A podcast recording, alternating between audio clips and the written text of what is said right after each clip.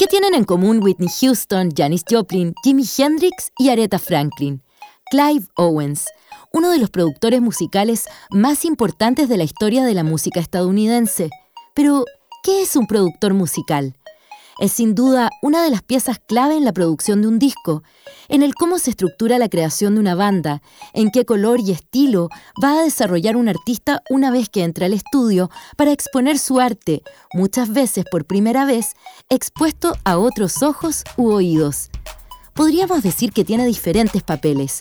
Controlar las sesiones de grabación, instruir y guiar a intérpretes musicales en el proceso de grabación, reunir las ideas del proyecto, dirigir la creatividad, supervisar la grabación, la mezcla y realizar el proceso de masterización. Pero, ¿cómo se llega a ser un productor musical? ¿Qué características tiene una persona que se desarrolla en este costado de la música? De este tema y otras anécdotas estaremos hablando con Diego Laceras, un músico y artista radicado en Nueva York que nos revela algunos secretos de estudio y de la escena donde él se desarrolla. Sean muy bienvenidos a oír otro capítulo de Al Aire Podcast, inspirando desde el arte del sonido.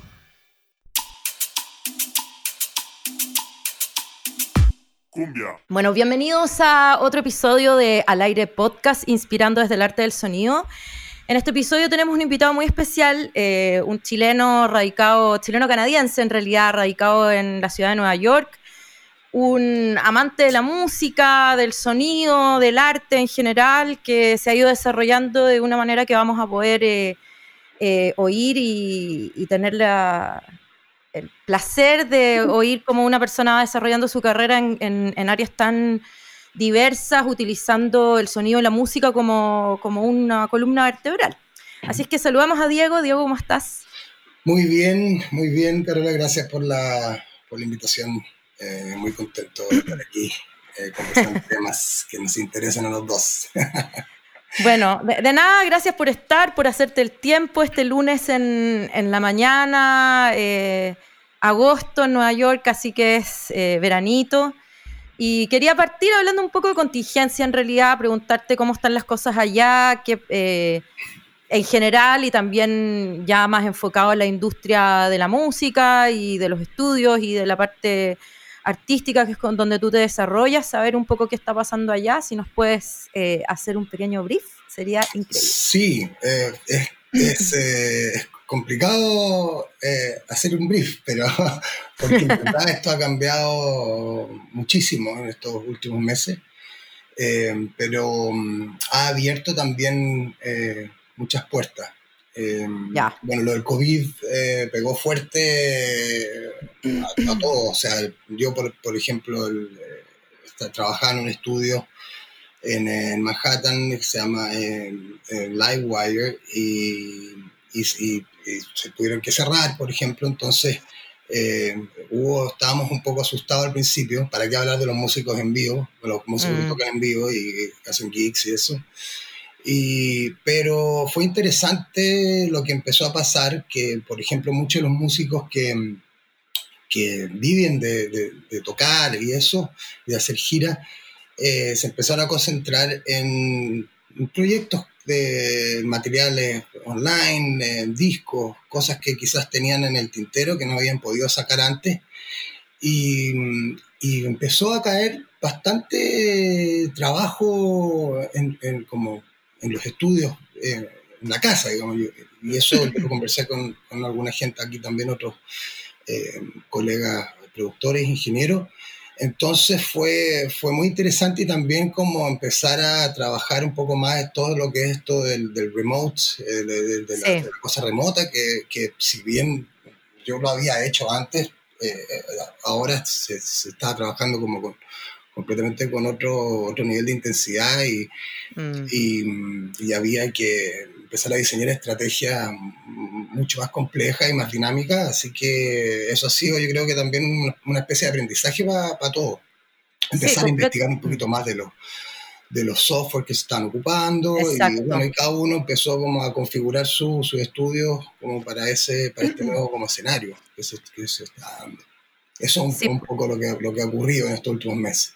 Muy interesante, yo creo que es lo que ha pasado en realidad alrededor del mundo y, siento yo, desde, desde mi perspectiva de trabajar en los estudios, que de alguna manera ya estaba seteado, pero todos seguíamos con el romanticismo de poder ir a los estudios a grabar, porque sin duda es un, es un espacio súper interesante, mm. creativo y de, y de comunidad mm.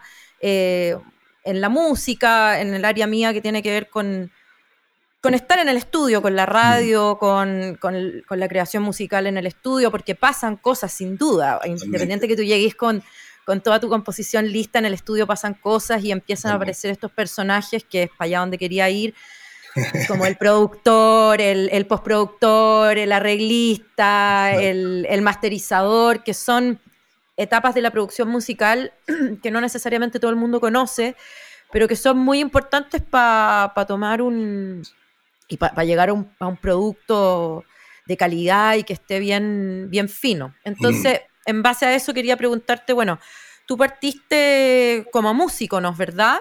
Claro, sí, como compositor. Ese es tu primer, ese es tu primer. Como percusionista, y como percusionista, ah, mira. como percusionista, la, verdad. Sí. Ya, eso, esos fueron tus, tus guías, digamos, para entrar al, al, tema del sonido. Bueno, la percusión increíble. Sí, ¿Y de ahí qué fuiste, qué fuiste haciendo? ¿Cómo, cómo, cómo te fuiste acercando a, los proyectos que tienes ahora? Porque hay colaborado también con, varios artistas, está, eh, está metido un poco el arte sonoro ahí también y que está muy fuerte en Estados Unidos por demás. Sí, sí, es un camino, es realmente un camino que ha, ha ido como, no ha sido, ¿cómo decir? Como no ha sido como de ida y vuelta, digamos, o sea, que he ido como pasando por distintas cosas y me he metido de lleno en cada una de estas etapas que, he ido pasando. Mm. Em, partí en Chile eh, como percusionista y tocando y haciendo un poco la pega del, músico en vivo y, entré a estudiar composición y a través de la composición en esa época empezaron a salir los primeros... Eh, DAW, luego todos los, Cubase y todas estas cosas. Claro. Y ahí, eh, grabando cositas como para, la escuela, me empezó a interesar mucho todo lo que era la parte de la producción. Y, y, la, potencial que tenía también esto de poder grabarte y, ¿cómo se llama? y llevar cosas que sonaran bien desde tu casa, que en ese momento era increíble. Bueno, todavía sigue siendo, pero es más todavía. y bueno, y de ahí me pego un salto. Yo ya en, en Chile ya mm, eh, siento que cumplo un ciclo y me voy a Toronto a estudiar jazz a una escuela muy buena, que se llama Humber College, con muy buenos profesores. Eh, entonces ahí eh, entré a, a, Toronto. Ya yo quería ir como productor a Toronto, pero pero entré por la parte de percusión, que es una muy buena manera como de conocer gente, un poco lo que tú hablabas también de esto de, de compartir espacios con otros músicos, de, de, generar comunidad, que es algo que hoy en día quizás no, no, no, tenemos esa experiencia en estos momentos. Y que es muy del jazz, por demás. Es muy del jazz, es muy de ensambles, de juntarse a ensayar, de, de claro, de tocar con distinta gente, eh, de llamear, por ejemplo, porque sí, en el jam te encontrás con, sí, un montón de gente, entonces tiene toda esta cosa también como, como de experimentar un poco con, con, distintos músicos y con distintas músicas. Y, y bueno, y ahí yo empecé tratando siempre como de meter la parte de la producción.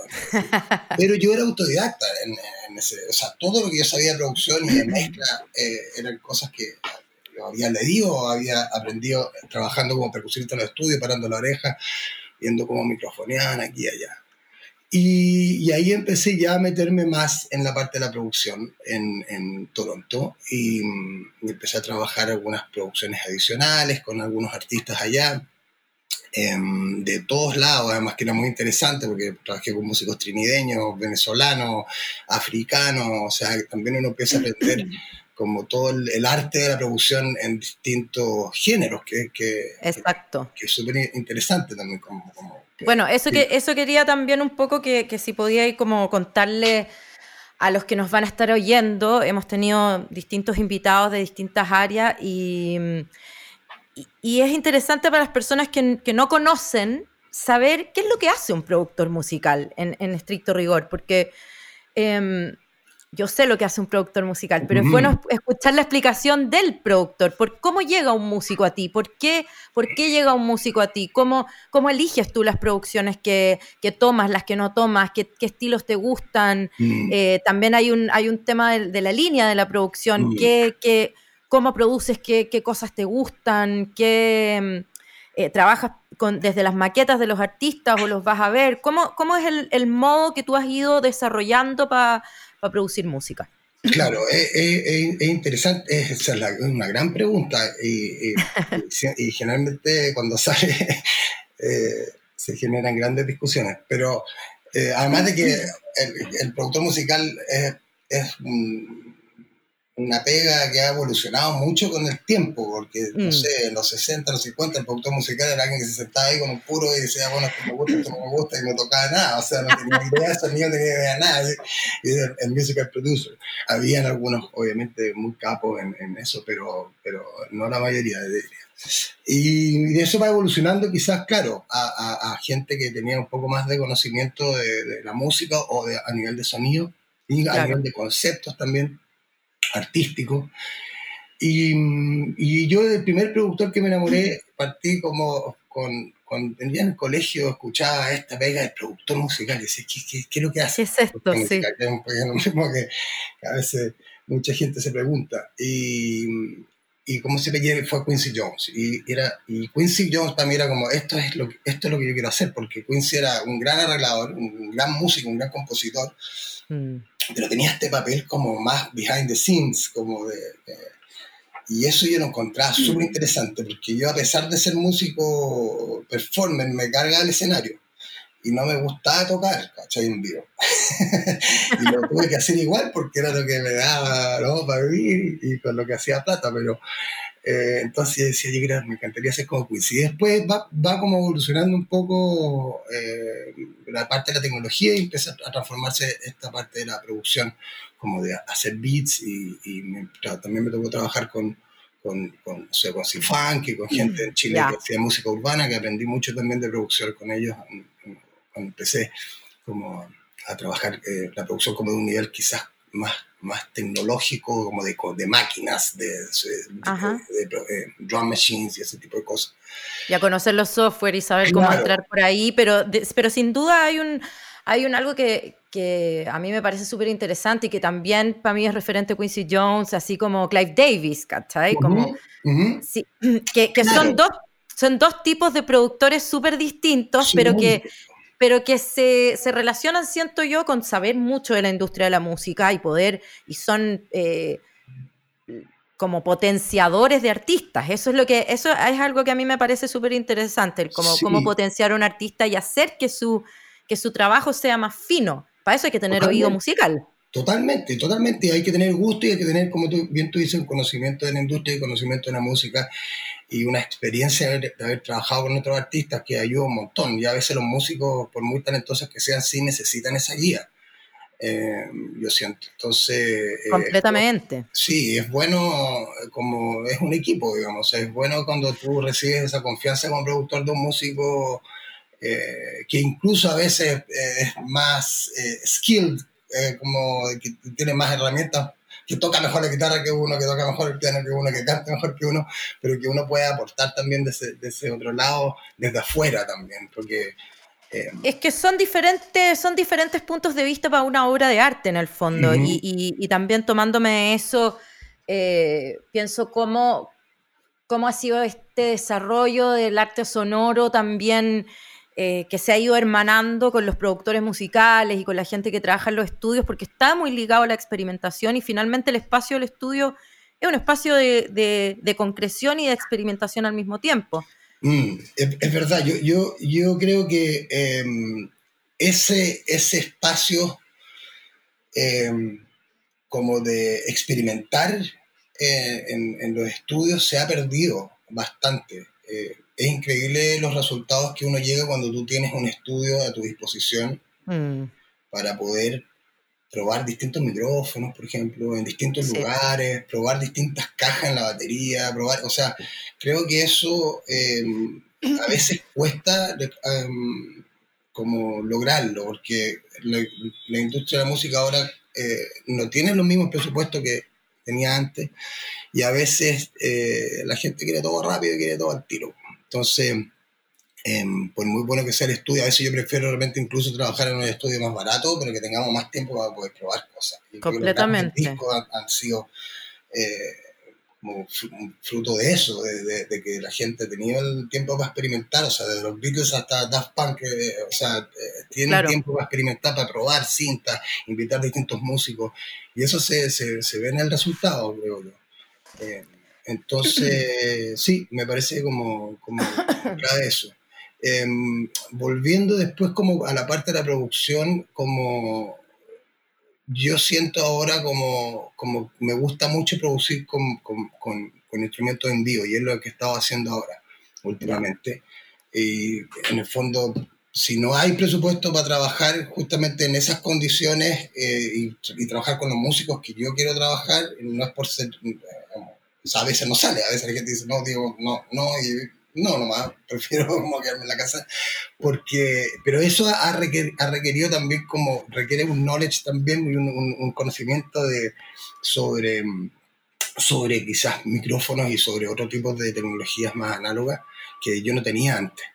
Y, y eso fue algo que, que aprendí mucho aquí, cuando me vine a Nueva York a, a NYU a, a, estudiar aquí, a hacer mi magíster, donde tú Porque después, del, después de, de Canadá te fuiste a la NYU a estudiar, ¿y qué estudiaste en la NYU? Eso es música y tecnología, un magíster. Ah, ya, buenísimo. Y ahí tuve, tuve muy buenas oportunidades también de estudiar con, con, Kevin Killen, que es ingeniero de, de David Bowie, de YouTube y gente así, y fue súper interesante como recibir el feedback de ellos con respecto al trabajo que yo estaba haciendo y también eh, analizar el trabajo de ellos y, verlo justamente eso, con, la simpleza que ellos trabajan también. Eh, entonces ya ahora, como el Diego Laceras productor en este momento, está como súper enfocado en eso, como en trabajar con mucho más instrumentos en vivo, tratar de ocupar la mayor cantidad de estudios que pueda, la mayor cantidad de horas en el estudio que pueda. O sea, que en este momento no, es el ideal. no es el ideal, pero, pero, fíjate que, perdona que te interrumpa, pasa mucho con los, los músicos o los productores que parten de la base musical, o sea, son músicos de, de, cuna, por decirlo de algún modo, en que en algún momento vuelven a los instrumentos, independiente, independiente de la, de la de la capacidad técnica y tecnológica que pueda tener algún estudio, todo, mi experiencia y conversando con, distintos tipos de productores. O sea, el año pasado tuvimos al Chalo González, ponte tú, y, y, a, Pablo y la Vaca, que ellos trabajaron mucho juntos al principio con los Chancho en Piedra. Y, finalmente el Chalo mismo decía, mira, eh, también influye mucho trabajar con buenos músicos. Es totalmente cierto. Porque al final es música. Ahora, sin duda que el que tiene el oído para arreglar ese, ese, virtuosismo que pueda tener un músico en una, en una buena producción y ensamblarlo todo, claro, bueno, queda mil veces mejor. Pero sí está, está bueno el back to the basics de volver a, los sí, a los instrumentos. Sí, volver a eso y volver como con esta, con esta, esta maleta también de, de, conocimiento y de trucos y de, también de posibilidades, porque, bueno, yo también empecé a trabajar en un, un estudio eh, que también eh, tengo acceso a un montón de cosas eh, donde puedo llevar a cabo este tipo de proyectos. y, eso sí que, no, ya incluso eh, en los trabajos que estoy haciendo, por ejemplo, estoy trabajando con una artista canadiense, eh, también parte como de lo que de lo que yo he pedido es justamente eso, o sea, es, como una lista de, de cosas que yo necesito para poder trabajar tranquilo, porque en el fondo si no se puede se transforma en un, en un, es un calvario, tener que arreglar cosas como bien tú dices, que no, hay un buen músico ahí, las horas de... Es más trabajo al final también, o sea, no solamente una cosa resultado, sino que uno también dice, bueno, este es el, este es el budget, esto es lo que hay, y entonces, bueno, eh, optimizar también los recursos que hay en todo sentido, los recursos artísticos también. Y, al final eso, porque mira, cuando trabajas con, con, con presupuestos más chicos, al final eh, esa pega va a caer tarde o temprano, la vas a tener que hacer tú. no es que es la misma cantidad de trabajo por menos plata, ¿cachai? Sino que es más trabajo.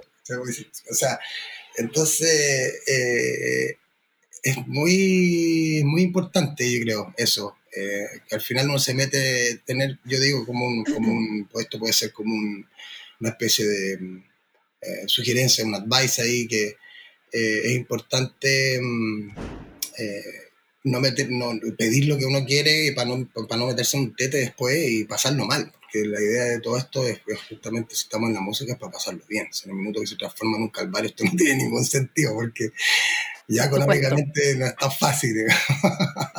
bueno, y eso también está súper está súper ligado, como digo, cambiando la industria en todo sentido. O sea, yo creo que ahora los que había cambiado el, el, foco a los que hacen los gigs, a los que hacen conciertos, y de ahí se estaba sacando, digamos, la ganancia, porque los discos ya no es precisamente con lo que se gana, digamos, se gana con salir a tocar. Entonces ahora nos vemos enfrentados nuevamente la industria musical a un a un cambio eh, forzado y que va a tener un va, a tener un vuelco, no sabemos cuál, pero lo va a tener en algún momento. Claro. Oye, oye Diego, y mm, quería preguntarte también, eh, un poco como tú decías, a modo de advice, digamos, pero para quizás los, productores, los músicos más jóvenes que están oyendo, ¿Cuál es la importancia que tú crees tiene eh, el estudiar en distintas escuelas, el ver y el oír y el relacionarte con escuelas de distintos lugares del mundo y, cuál podría ser un, buen camino bajo tu punto de vista, desde lo experiencial, por supuesto, eh, para ir desarrollando una carrera dentro de la música que sea sustentable en el tiempo también, porque... Mm. a menos que seas un súper virtuoso o un director de orquesta mega famoso, mm. hay que ser un poco, un poco pulpo, digo yo. Esa es una buena pregunta también. Eh, las discusiones sobre las escuelas en general, hay muchas opiniones al respecto. Hay gente que considera que no es necesario estudiar, sobre todo ahora con estos eh, billonarios que vemos alrededor del mundo. nadie terminó la universidad y siento que eso está como afectando, como que está un poco desviando la conversación de lo importante que es estudiar, no tanto por, la, por, los, por los instructores que podáis tener, que yo tuve suerte de tener gente que me inspiró mucho desde Chile, o sea, desde un Guillermo Rifo hasta un Muerto Subotnik en, en el NYU, eh, pasando por Pat La Barbera, que eh, saxofonista Elvin Jones, que fue mi profesor de armonía en Canadá, y fue como, para mí, la, la escuela ha sido súper importante. Ahora, siempre van a haber cosas que no son tan como entretenida o que, no, que uno no está tan interesado. Pero es muy importante para lo que es el, el, el networking, yo siento, en la mm, universidad. Mm. Y, y, acá, por ejemplo, yo te puedo decir que el 99% de las pegas que estoy haciendo vienen de, de compañeros de curso mío, que ya están colocados en otros estudios, que cada uno se fue a hacer sus propias cosas. Y hay una red ahí donde nos apoyamos y donde nos mandamos trabajo y donde nos reemplazamos, que es muy bonito. De repente digo, bueno, hoy hay una sesión acá, que se en Manhattan, eh, yo no la puedo hacer, eh, vente para acá. Hay mucho, mucho apoyo. Eh, entre, y esos son, son lazos que se, que se generan en, en en, la universidad, creo que... En las escuelas, digamos, lo que sea, la parte humana. En la universidad, claro, en el college, como dicen los gringos. Entonces, creo que es importante eso. Ahora, en elegir el lugar, creo que también es importante elegir un lugar que, que tenga una diversidad de alumnos, eh, tanto ojalá cultural y también eh, en, como em, en especialidad de, de, trabajo. De, claro. Por ejemplo, nosotros teníamos, creo que eso fue una cosa muy interesante que tienen en el, en el Music Technology, en, en NYU que tiene gente que está trabajando puro coding, trabajan puro código y programan eh, plugins, por ejemplo.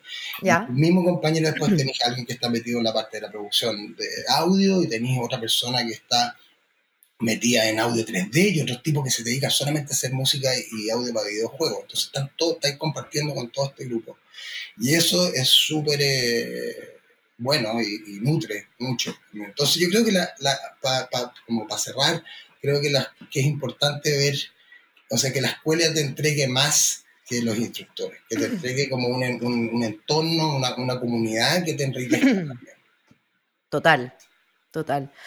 Y, pasando ya como a otro, a otra área, digamos, que también me interesa saber tu opinión y, y, siempre es interesante tener la opinión sobre todo de, de, los más puristas, digamos, digo yo, la gente que estudió música y que sabe todo eso, de, de, lo que es el arte sonoro, porque la otra vez hablaba con una, con una entrevista y que es música igual, en Argentina, y era pero la, todo es música, la música es todo, todo, hasta cuando uno está haciendo así en, un, en una mesa, o, y me gustaría saber tu opinión sobre eso, yo tengo la mía personal, pero ¿qué, es, para, ti el arte sonoro? ¿Qué, qué ha hecho que, que, esté tan de moda, que se haya aprendido tanto? Bueno, ahora con la pandemia los podcasts están súper prendidos y todo, pero es como que la gente se hubiese acercado nuevamente al audio, al, sí.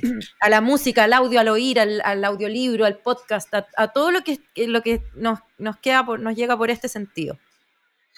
Es buena esa pregunta también. eh, también daba mucho. Pero yo sí creo que, que la música es todo. Eh, eso creo yo. Y creo que eh, alguien que no piensa así, em, no es que esté equivocado tampoco, porque cada uno tiene su propia visión de lo que es la música, pero creo, siento yo, que se pierde un montón de cosas. Eh, una vez que uno abre como su, mente, por así decirlo, a, otras experiencias sonoras, se abre un, un mundo que es es fascinante. Y poder, por ejemplo, disfrutar de un concierto de, de un, donde hay un oscilador durante 45 minutos y tratar de ver cuáles son los cambios eh, más profundos en, a nivel como de frecuencia o, de timbre incluso, porque eh, me acuerdo que Subotnik, Morto Subotnik, que es uno de los, de los abuelos de la música electrónica que tuve la oportunidad de estudiar con él, decía que por ejemplo, si tú tienes una nota, pero vas cambiando el timbre de esa nota, ya, ya, hay, ya hay un desarrollo musical en eso. Y, y, y, quizá hay que ponerle atención y hay que tener buena disposición. A mí me encanta ir a un lugar acá que se llama el Issue Project Room, que es un, lugar de, arte experimental y de, de música experimental. Y, y, a veces cuesta al principio, cuando parten las obras, como meterse, porque eh, hay, exigente. Es, exigente y, es, y hay que tener una disposición también. Si uno no tiene una disposición, uno tiene ganas de hacerlo, jamás te gusta. Tú no vayas a convencer a nadie de que Alvin Lucier eh, es igual a Bach, porque si él no quiere, como, como para convencerlo, si es que alguien que no está dispuesto a, a, a abrirse en ese sentido. Pero yo lo veo como un portal casi como cósmico, así, medio porque una vez que te metes en ese mundo es súper difícil salir también. Lo sé. Y, yo, yo creo que eh, cuando me recién me empecé a meter en esta onda no toqué un acorde eh, durante muchos años y, y, estaba feliz porque era parte de las posibilidades, son infinitas. Em, esa es mi opinión.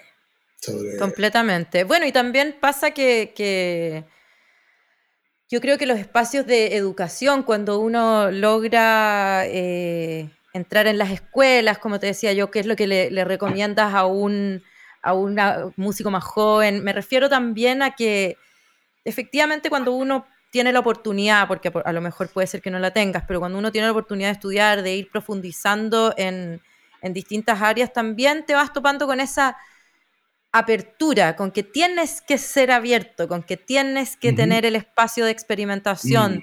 donde tienes que ir a oír cosas que entre comillas no te gustan, pero tenéis que saber ser capaz de analizarlo. Y yo creo que eso nos, nos abre una puerta importante a todos para la aceptación de la diversidad también. Absolutamente. En, en, lo más propio que tiene que ver con la música y con el sonido y, y, en lo más amplio que tiene que ver con algo social, digamos. O sea, eh, es complejo, por algo existen estos partes o lo que sea, cuando alguien está tocando una música que a uno no le gusta en el departamento de arriba. y, y pucha que duele cuando están escuchando un reggaetón, porque claro, si te pones Bach, a lo mejor vas a pedir que lo bajen un poco el volumen, pero no es tanto más molesto que eso. Entonces, nos circunda mucho el sonido, es muy parte de mm. todos. Entonces, como... Mm ¿Cómo hacemos para compartir eso? ¿Cómo se hace, por ejemplo, para producir un disco de una música que no necesariamente te gusta? Eso también es, es, complejo, em, pero hay que buscarle eso, hay que buscarle su... Hay que buscar qué es lo que te gusta de ahí, o qué, qué crees tú, cuál es tu objetivo con lo que estás haciendo también, porque yo hice mucho, trabajé mucho con una editorial en, Toronto donde hice por lo menos unos 250, 300 cues para televisión, en videojuegos, y un montón de cosas. Y había un montón de eso. Cuando tú haces cues para televisión y para, para este tipo de medios, eh, es generalmente cosas que tienen que hacer muy rápido, de donde no hay tanto presupuesto. Eh, generalmente genera buenos derechos de autor, por lo tanto a nivel de negocio no es malo, pero claro, eh, estáis metido ahí eh, haciendo una cosa para un reality donde sacaron una mm, mujeres de, Hollywood como que es muy o sea, no sé. Eh, pero bueno, siempre yo les trataba de sacar como su, su lado. por ejemplo, por ponerte un ejemplo, había uno que era sobre, sobre em, la onda como de los, del sur de Estados Unidos, un documental. Y eran estos medios redneck, ¿no? Que estaban ahí, todo y toda la música que había que hacer era onda, country music y como, como blues. Y fue súper interesante porque lo primero que hice fue comprarme un dobro y aprender a tocar el dobro. Y dije, mira, algo bueno a sacar de esto. Entonces creo que también depende de la actitud que tú tengas. Decir, mira, no, no me gusta, mira, el programa es malo, ¿cachai? La muestra una música que yo nunca la escuchaba en mi vida, escuchaba country, pero ¿sabes que Voy a sacar algo. Y me enamoré del instrumento, fue, fue hermoso, o sea, un instrumento precioso. Y entonces creo que también tiene que ver con la actitud, de nuevo. Creo que si uno tiene la actitud correcta, uno puede perfectamente producir algo que no te llene tanto y que por, y que por demás, eh, si es que uno eh, se dedica a alguna disciplina artística, sea cual sea esta, eh, por supuesto que como un ingeniero también te va a tocar tener un jefe pesado, te va a tocar tener un compañero de trabajo que no te llegáis demasiado bien tampoco. Un poco lo que quiero decir es que la vida de, pienso yo que la vida del músico, la vida del artista no es lo mismo que la vida del rockstar. Total. Entonces, entonces es bueno entender también que uno como artista eh, quiere vivir de esto y para vivir de esto hay que pasar por, por áreas que no necesariamente son las que más te gustan, ya hay proyectos que a uno le encantan y todo, pero es muy interesante utilizar esas herramientas. Es muy cierto, y, creo que también es aprovechar esos momentos para aprender. Y para aprender y, y, para poder después ocuparlo en proyectos que sí te gustan. Es decir, oye, ¿verdad? Mira, no sé, estás mezclando una música que no te gusta y querés trabajar una compresión paralela, que no la he hecho nunca. Y dices, bueno, quizás voy a ocupar esta oportunidad para aprender eso. ¿no? o sea, creo que, como te digo, después es una herramienta que, que, la estás haciendo de algo que no te gusta tanto, pero después puede llegar un momento donde vayas a estar haciendo algo increíble y decir, oh, me acuerdo que ocupé esto. Entonces también buscar... Ese compresor, ese compresor aquel lo voy a ocupar ahora. O, yo lo que hago también, o probar, porque la gente, mira, la gente ahora tiene tantas cosas en los computadores, hay tantos plugins, hay tantas posibilidades, que realmente es una, buena oportunidad para probar cosas, ocuparlo como un ejercicio. Em, creo que es una buena manera de, de, llevar ese tipo de proyectos que quizás no, no, no nos gusten tanto. Sí, mantener la experimentación como algo constante también. Siento que que es algo que se puede perder en el camino cuando uno se desarrolla como artista, pero siempre hay que mantenerlo eh, cerca, así como tomar talleres y mm. workshops con personas que son que tienen una trayectoria mayor que uno, pero mantener ese espacio de aprendizaje siento que, que aporta. Totalmente, totalmente. Y un poco también por eso te preguntaba sobre los estudios, digamos, sobre la importancia de estudiar. Eh, porque al final no, uno nunca termina. Claro, no, yo, o sea, eso es... Eh, yo, yo me encantaría seguir estudiando cosas, pero como más formalmente, pero ya no, ya, ya tengo mi cupo ya. Eh, pero uno está siempre aprendiendo y yo, por ejemplo, cuando, cuando empecé a meterme más como en, esta, en la música más experimental y a trabajar, por ejemplo, con artistas visuales, fue un lenguaje completamente distinto también porque, claro, o sea, estás como un poco, tienes que entender un poco también como conceptos del arte visual que yo los encuentro que son muy avanzados y los artistas visuales tienen, tienen una, una complejidad ese, eh, bien interesante y bien distinta mm. al, al músico que quizás somos más viscerales y no tan intelectuales en algunos casos. Eh, pero, ¿Y qué tipo, de proyectos te, qué tipo de proyectos te ha tocado hacer con artistas visuales? Yo sé, yo sé algunos, pero para que los vayas contando a las personas que nos oyen. De los, de, los, de los, dos más interesantes eh, que me ha tocado trabajar ha sido, eh, que tú la conoces, con la María Verónica San Martín, que hicimos una instalación y una performance con unos, unos audios de, que encontraron sobre conversaciones de, de Paul Sheffer de Colonia de Dignidad con, con sus secuaces y recuperaron esta cinta e hicimos una instalación, una instalación y yo, y en el fondo para mí, yo hice música, digamos, hice como un contrapunto entre estos, estos textos y, claro, ahí tenéis que como que entrar en otros, en otros códigos también, eh, ah. eh, de, de no como de, de, poder realmente eh, explicar a través del audio lo que, lo que, de lo que se trata la obra. Y eso fue un trabajo, yo lo encontré muy profundo y cuando lo escucho eh, son tantos detalles que cuando alguien lo escucha puede ser, bueno, estos son un grupo de gente hablando, pero, sí, pero cuando yo lo escucho, escucho como una sinfonía prácticamente.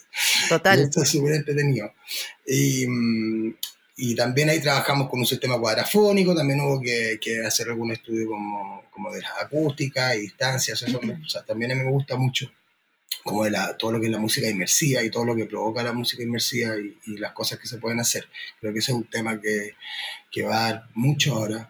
Sí, yo eh, también creo. ¿Y qué, cuáles son tus referentes en ese sentido? Porque es algo que si bien yo creo que parte como en la música New Age, en los 80, por ahí empieza a partir como una cierta sensibilidad con lo inmersivo, con las frecuencias, con todo, pero yo, ¿desde dónde lo tomas tú? Yo, como un referente específico de artista, eh, esto es algo que, se, que viene de, de, la mucho más antigua, además, cuando hacían, yo te diría de la Edad Media, cuando hacían eh, eh ah, bueno, corales en, en, en, el, en, distintos lugares de, de, la iglesia y de los espacios para provocar lo mismo.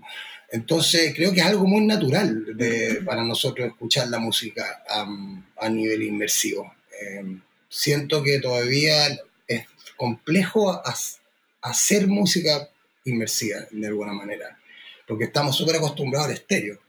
Y el estéreo se súper bien su pega también. Y se puede lograr mucho porque aparte uno está escuchando, o sea, uno está escuchando estéreo, pero uno está escuchando en una sala, entonces hay mucha reflexión, entonces igual hay un cierto grado de, de eh, ¿cómo se dice? Involvement, de, ¿no? sí, sí, sí. Em, entonces, em, pero me ha tocado mucho, por ejemplo, con esto de cosas interesantes que he visto. Eh, en este mismo lugar, en el Issue Project Room, tienen un sistema súper bueno y, me ha tocado ver cosas eh, inmersivas súper interesantes. Eh, me tocó ver, por ejemplo, una, una junta de, un grupo, bueno, es como un, colectivo eh, que se llama Sonics Art Union, que está David Berman, que es un pionero de, la música con computadores, el gran Alvin Lucier, el Gordon Moma y, bueno, Robert Ashley, que es un tipo también un pionero del New Music también. Y, y, eso es increíble también, porque es no solamente inmersivo como a nivel de, de, de, de las tecnologías, sino que toda la parte, ellos están, se distribuyen también como músicos en todos lados. No sé, a mí me parece una manera muy natural, un poco volviendo a lo que hablamos antes, que estamos llenos de sonidos constantemente y que nosotros escuchamos música, o sea, sonidos en 3D. Entonces, ¿por qué la música no debería escucharse así? Pero hay mucho, mucho por hacer. Igual, como, tú dices, se viene haciendo los 80, pero creo que hay mucho, mucho por hacer con eso. Todavía creo que está como su infancia esto. Completamente. Yo creo que el cine ahí ha tenido también un... Eh, un rol importante con el 5.1, el 7.1, con todas las cosas que han ido, que han ido eh, como siendo un poco prueba, siento yo, porque, porque en la música hay mucho, y yo creo que tú puedes estar de acuerdo, en la música hay mucha tecnología intermedia, hay mucha, eh, pasa que se va desarrollando y quedan como estas tecnologías intermedias que, bueno, que el mundo electrónico fue tomando de manera potente para crear y, me parece interesante que se, que se, agarre, pero hay mucho eso en el sonido, hay mucha tecnología intermedia. Sí, es que también es, importante cuando, siento yo que cuando tú trabajas con un sistema cuadrafónico o octofónico, ¿no? o trabajas en un domo con 360 parlantes, ¿no? Eh, crear para, ese, para esa configuración. Porque cuando tú como traduces algo que fue hecho para, para escucharse estéreo en algo eh, más inmersivo, eh, siento yo que no tienen el, mismo efecto. Entonces creo que ese, eso es lo que los músicos electrónicos han hecho muy bien, que, que ya empezaron a trabajar con estas configuraciones y, y, están, mientras componen están pensando en eso. Y eso también es bonito porque están pensando en el espacio cuando componen estáis pensando en notas. Ahí tenés otra cosa que es interesante con respecto a lo que es el arte sonoro o lo que es la, música quizás más experimental, que, que, hay mm. una, como que están trabajando en otras dimensiones también, y con otros parámetros que no trabajan la música eh, convencional. Entonces, eso es súper interesante también encuentro. Y que por demás tiene que ver con el desarrollo de la música, porque si de alguna manera nos vamos a la historia de la música, el último gran quiebre que tiene la música es la música electrónica, que cambia, digamos, el paradigma musical en algún, en algún sentido y mm. que nos, y nos posiciona en un nuevo universo musical, que es la mm. música electrónica, con otros instrumentos, máquinas, mm. entre comillas, pero eh, no ha habido desde, desde el nacimiento de la música electrónica a fines de los años 70, eh, fuertemente, digamos, un movimiento realmente potente que sea tan, eh, que cambie tanto el paradigma y quizás no viene desde que sea otro tipo de música, sino que desde, desde la composición, en este caso podría ser, en la relación con el espacio. Em, empiezan a, dibujarse caminos que no sabemos para dónde van a ir, pero, pero que son interesantes de analizar. Sí, yo encuentro que lo que siento yo es difícil hacer un pronóstico, pero estoy de acuerdo contigo, porque además encuentro que la música de los 60, electrónica de los 70, volvió muy fuerte ahora. Y todo esto, sus ancianos y, y Morton y toda esta gente, como que volvió ahora muy fuerte eh, con esto, toda la onda de los, de los, de los sintetizadores modulares y toda esta cuestión que se pusieron de moda con los cabros de 18 años, o sea, tenían el Red Bull Academy, los cabros de 18 años, tenían a su que tiene 84, explicando a los cabros lo que es la música electrónica. Entonces, eso ha sido interesante. Entonces, como que no hay mucho espacio, como porque ellos como que tienen este revival. Entonces, ¿qué, qué, te vas a poner a hacer tú con un, con un bucle si, si tienes a su ahí? Pero, eh, pues, pero creo que, pero creo que la música, siento yo que la música eh, electrónica ahora va a ir mucho como por, el, por lo que es la inteligencia artificial y por lo que son los algoritmos y por todo lo que es la, como la parte más de coding. Eh, he visto cosas súper interesantes y, creo que también está como empezando eso, pero yo veo más el futuro por ahí. Eh, no tanto en el, en el oscilador, quizás en una combinación, donde tú puedes que sea qué sé yo, que un computador genere o que converse con, con, algunas máquinas más análogas, pero de los proyectos más interesantes que yo he visto pues, de música electrónica ahora eh, han tenido que ver con eso. Fui una vez acá en Nueva York a una rave eh, que hace todo con coding. Eh, es, wow. Algorithmic Rave, creo que se llama una cosa así. Y entonces están los compadres con el computador poniendo líneas de código. Entonces van cambiando y van mezclando y van haciendo música electrónica ahí. Maravilloso. y, es bonito porque te ponen en la pantalla gigante lo, que, lo que están haciendo. Entonces también hay como una... es súper interesante. Musicalmente, claro, puede ser que, que que no sea tan distinto a, lo que uno ha escuchado en otros lados, pero también es interesante porque hay algunos errores y a veces como que ponen el código mal, entonces pasan otras cosas, y eso también es parte de la música y es parte de la experiencia. pero total, completamente. Creo que eso también, la música no es música por sí sola, la música tiene que ver con el contexto. Em, bueno, claro, el, el, claro, o sea, si tú puedes el link cultural siempre, siempre ¿Dónde está posicionado? O sea, creo que es la música experimental en el fondo, porque tú puedes agarrar una obra de Mozart y ponerla en un contexto completamente desquiciado y va a ser música experimental en ese momento. o sea, depende, depende, yo creo que la música no se manda sola.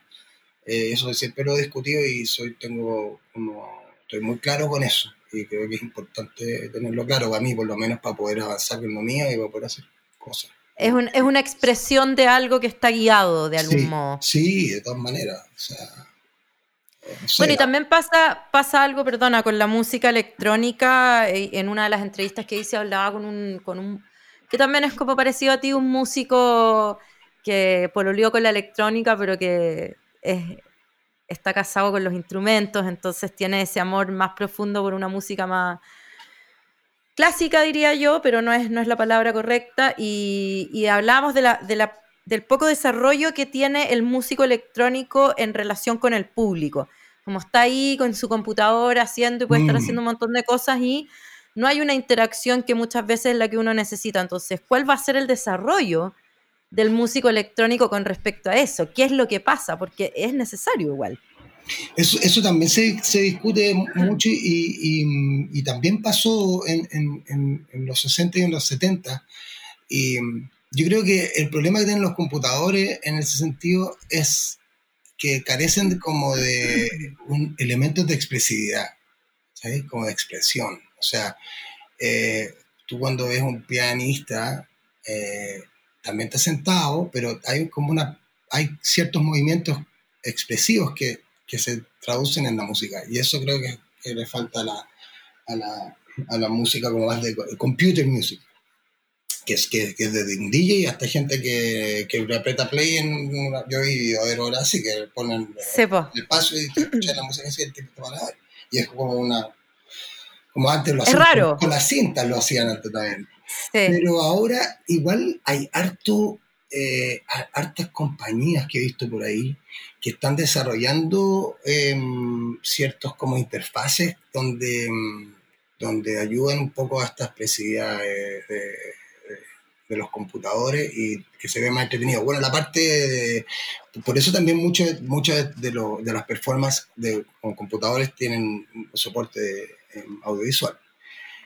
Total. Entonces, porque si no, sería, sería, una lata, muchos, muchos de ellos. Sí, porque, y porque se necesita, o sea, la música también es visual. Claro, Claro, aunque, aunque es oído, pero también es visual, uno va a ver a los músicos tocar. Y ahí, y ahí, ahí tenés otro ejemplo de, contexto, o sea, que de ver un músico en un lugar eh, donde, donde se está expresando físicamente, donde lo que estás escuchando te gusta, tiene un impacto, o sea, es, un arte escénico o sea, Completamente, sí, estoy de acuerdo. estoy de acuerdo es una discusión que, que, se, también se, se da mucho eh, en el ambiente como cómo poder eh, extender un poco esa, expresión que hay en, otro, otros instrumentos. Mm. ¿Y qué, crees tú que eh, sobre los, estos conciertos que se dan online ahora que estamos en pandemia, eh, algunos con buenos sonidos, otros no, mm. desde las casas. no creo yo que vayan a reemplazar la música en vivo, pero ¿qué, qué, ¿qué te ha pasado con eso? Honestamente, no he visto ni Porque para mí es como ver un YouTube. O sea, yo para pues. eso veo un concierto de alguien que me guste, no, no, no veo todavía el, el, sentido, o sea, funciona mucho para, para, los fans, yo creo, como si tienes como una base de, de, de, fans ahí que, que, te siguen y que te quieren apoyar. Pero yo no soy, soy una persona muy poco fanática en general, y, y no le veo, no, no, es algo que me interese porque además de lo puedo ver después. O sea, no tengo por qué en vivo. Eh, no, ¿Por qué conectarte en ese momento? Siento que, que, que, la gente se ha sentido apoyada igual. Eh, y, se está haciendo y ha habido como un, apoyo, lo que me parece súper bueno, porque también es una salida para los músicos de poder hacer algo. Sí, sí claro. La situación de los músicos que tocan en vivo es súper difícil en este momento y tengo varios hermanos y amigos eh, que la están viendo súper verde con eso. Y yo he tratado también un poco de, ayudarlos por este lado y decirle, oye, cabros, mándenme cosas, yo aquí les puedo dar una mano con algo que sea, ¿no? Creo que es importante también como comunidad apoyarnos en ese sentido. Y realmente incluso se pueden hacer algunos trueques. Yo he estado en eso también ahora, como estoy haciendo una cosa para un programa de televisión, también ahora un, opening, una, canción principal. Y estoy trabajando con un músico de, de Cartagena, folclórico, que está en Toronto. Y estamos en eso también, como que ellos me están mandando cosas, yo estoy ayudando, están parados, completamente parados. Con, entonces, un madrista quiere hacer ahora unas cosas online y ponerlas en, Facebook para que vean como todo, que hay una especie de talleres. Entonces, yo lo ayudo con eso. Y por otro lado, él me está grabando todas las percusiones para esto. Genial. Creo que es un buen momento para ayudarnos también, creo, y, y aprender además, porque, como te decía antes, creo que es un momento donde, donde una buena oportunidad para aprender este nuevo Completamente. De, colaborar. Sí. Bueno, para ir cerrando, me gustaría saber, eh, eh, partimos un poco hablando de esto, pero, pero cómo están las cosas allá en el sentido de las tocatas, ya que estamos hablando de eso. ¿Está todo parado? ¿Cómo lo ves? ¿Has hablado con algunos amigos músicos que les han dado alguna luz de algo? Tengo entendido de que está todo parado. Eh, están empezando a abrir algunas cosas sonoras y aquí donde viene también los por ejemplo, este lugar donde yo doy música, este, el Room, tiene, por ejemplo, una instalación sonora, es un concierto en el fondo, que es una instalación sonora eh, que, que, tú puedes comprar el ticket y te puedes ir a ver, te dan una hora para tú ir a verlo. Entonces vas a ver el concierto como, como la gente va viendo como, por partes, es súper interesante eso.